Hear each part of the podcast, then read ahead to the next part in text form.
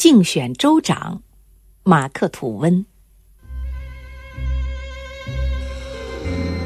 几个月以前，我被提名为独立党的纽约州州长候选人，与斯图阿特·伍德福先生和约翰·霍夫曼先生竞选。我总觉得，我有一个显著的长处胜过这两位先生，那就是。声望还好，从报纸上很容易看出，即令他们曾经知道保持名誉的好处，那个时候也已经过去了。近几年来，他们显然对各式各样可耻的罪行都习以为常了，但是。正当我还在赞美自己的长处，并暗自因此得意的时候，却有一股不愉快的、浑浊潜流，搅浑我那快乐心情的深处。那就是不得不听到我的名字，动辄被人家拿来与那些人相提并论的到处传我心里越来越烦乱，后来我就写信给我的祖母报告这桩事情。他的信回得又快又干脆。他说：“你生平从来没有干过一桩可羞的事情，从来没有。你看看报纸吧，你看一看，要明白。”伍德福和霍夫曼这两位先生是一种什么人物？然后想一想，你是否情愿把自己降到他们的水平，和他们公开竞选？我也正是这么想呀。那天晚上，我片刻也没有睡着。可是。事已至此，我究竟无法撒手了。我已经完全卷入了漩涡，不得不继续这场斗争。早餐时，我无精打采地看着报纸，忽然发现下面这么一段。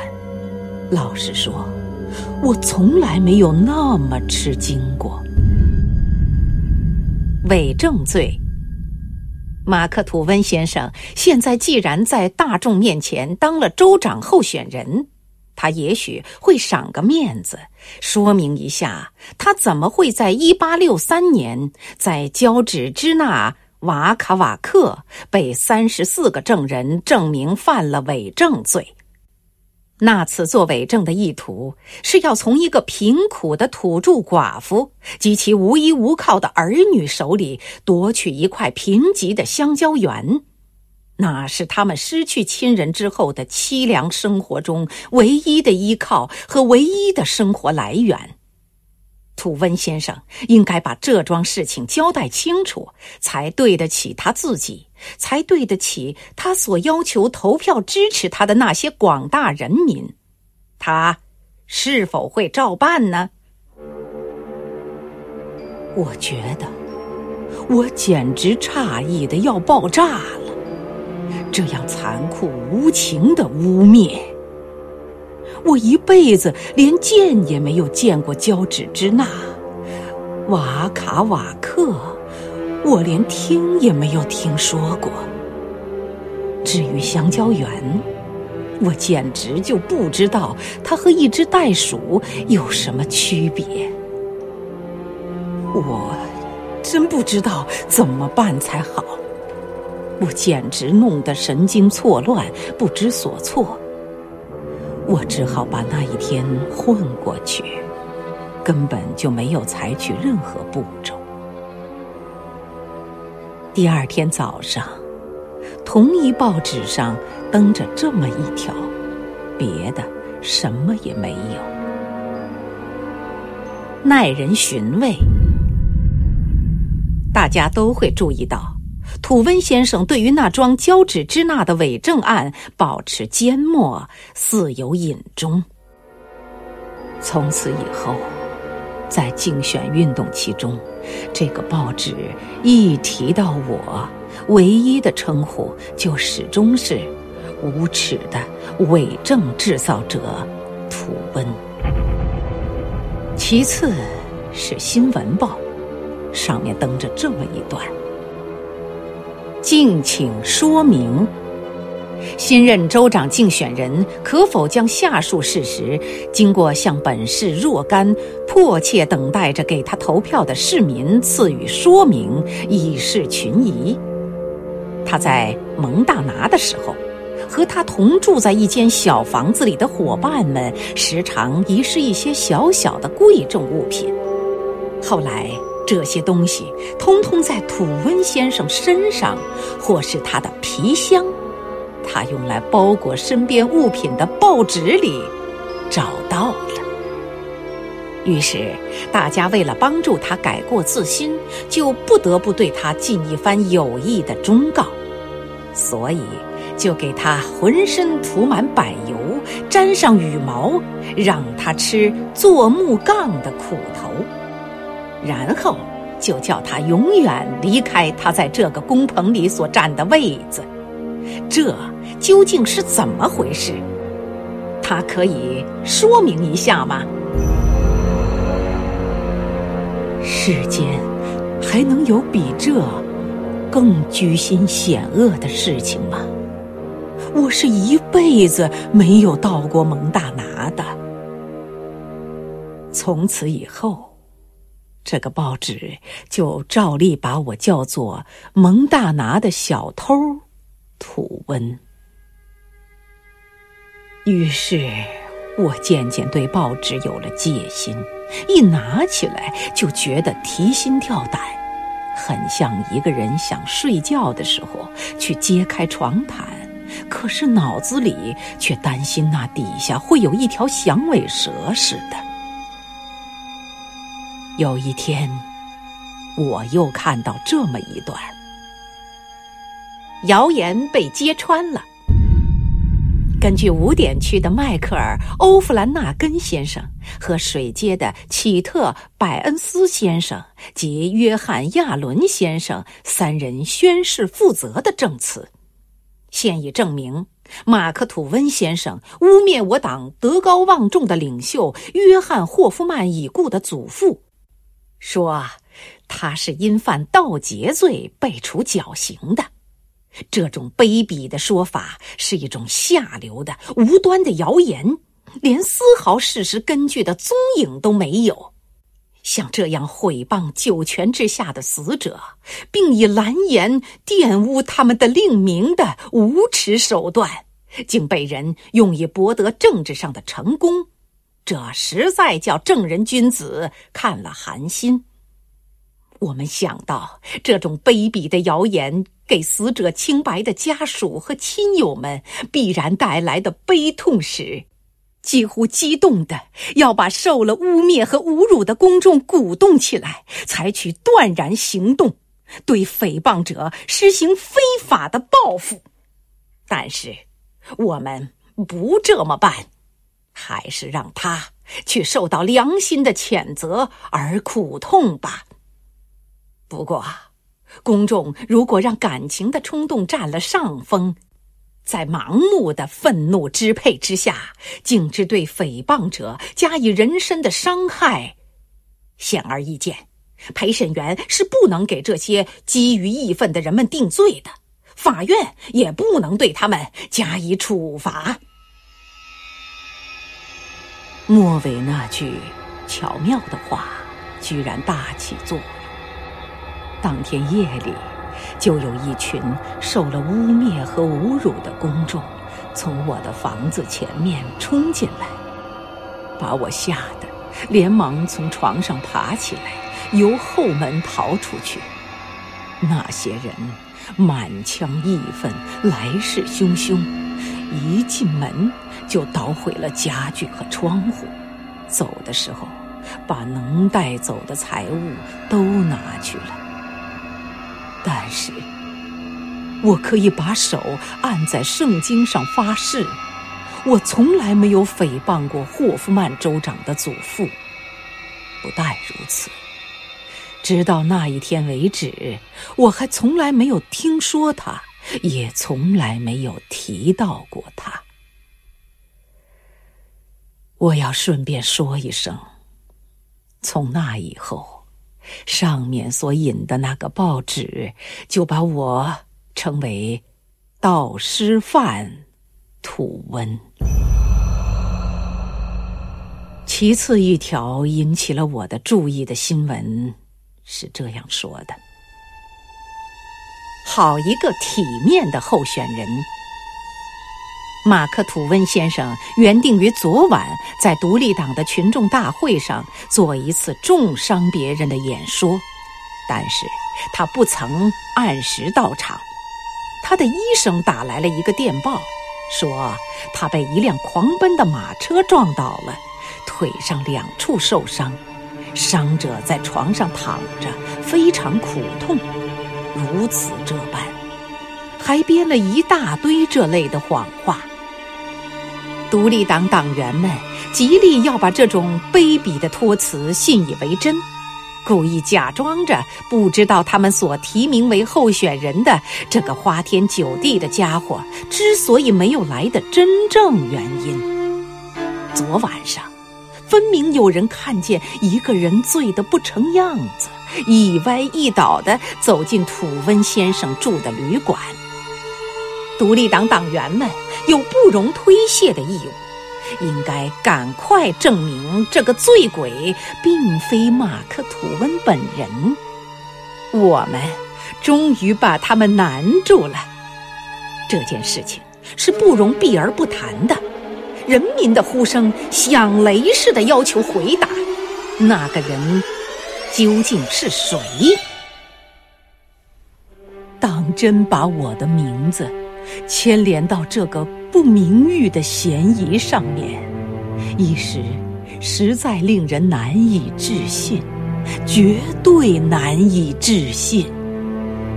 我已经整整三年没有尝过麦酒、啤酒、葡萄酒，或是任何一种酒了。现在。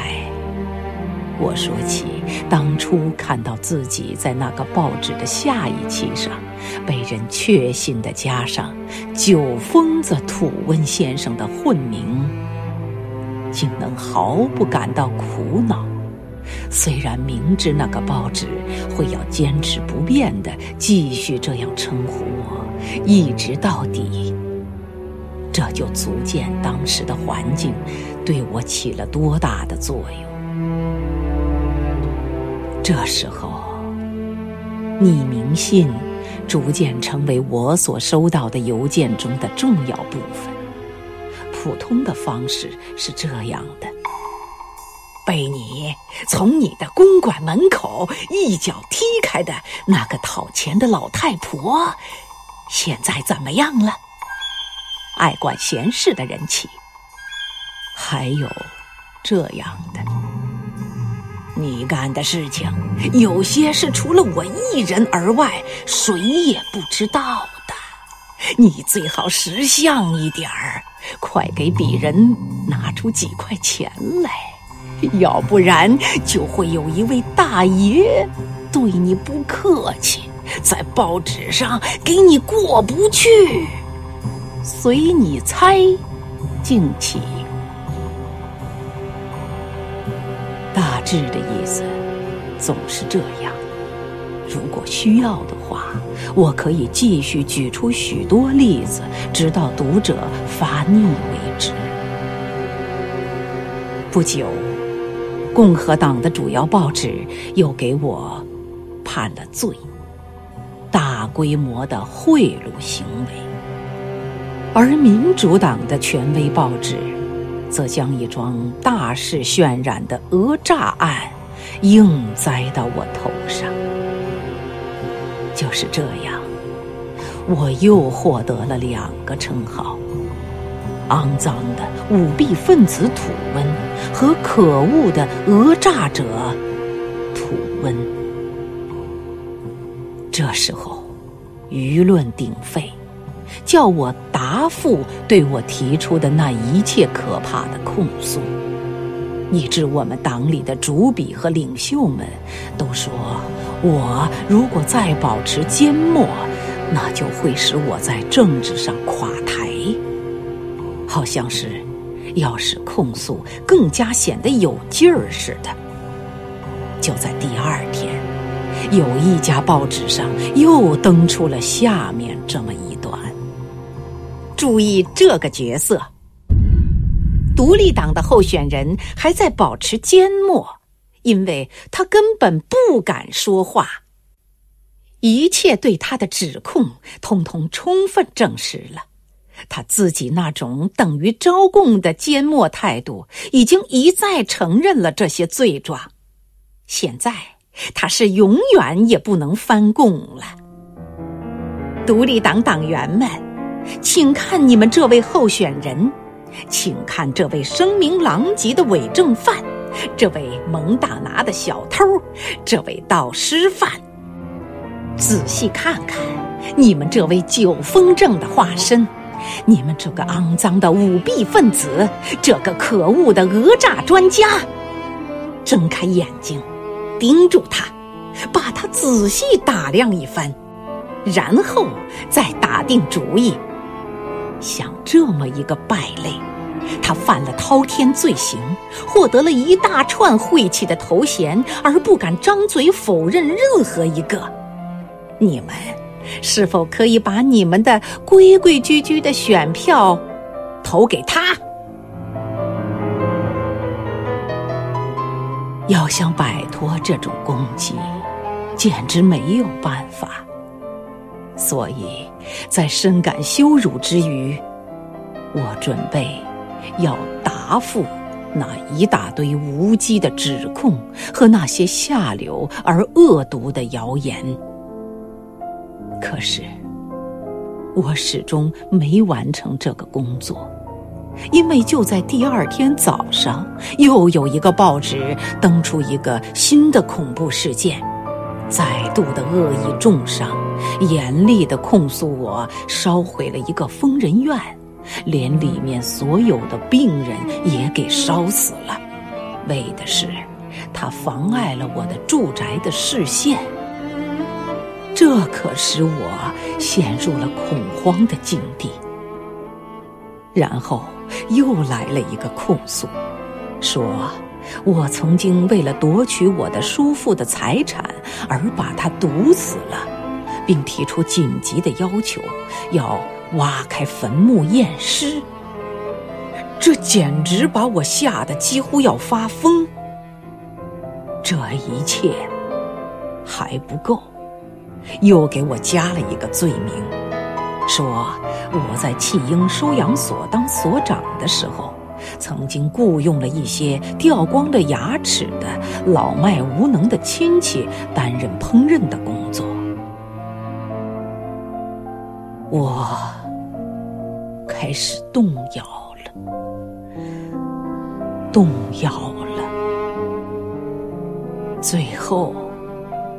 党派相争的仇恨加到我身上的无耻的迫害，终于很自然的发展到了一个高潮。九个刚学走路的小孩子，包括各种肤色、带着各种穷形尽相，被教唆着，在一个公开的集会上闯到讲台上来，抱住我的腿，叫我爸爸。我放弃了竞选，我偃旗息鼓，甘拜下风。我够不上纽约州州长竞选所需要的条件，于是我提出了退出竞选的声明，并且由于满怀懊恼，信墨签署了这样的下款。你的忠实的朋友，从前是个正派人，可是现在成了伪证犯、小偷、盗尸犯、酒疯子、舞弊分子和讹诈专家的马克吐。温。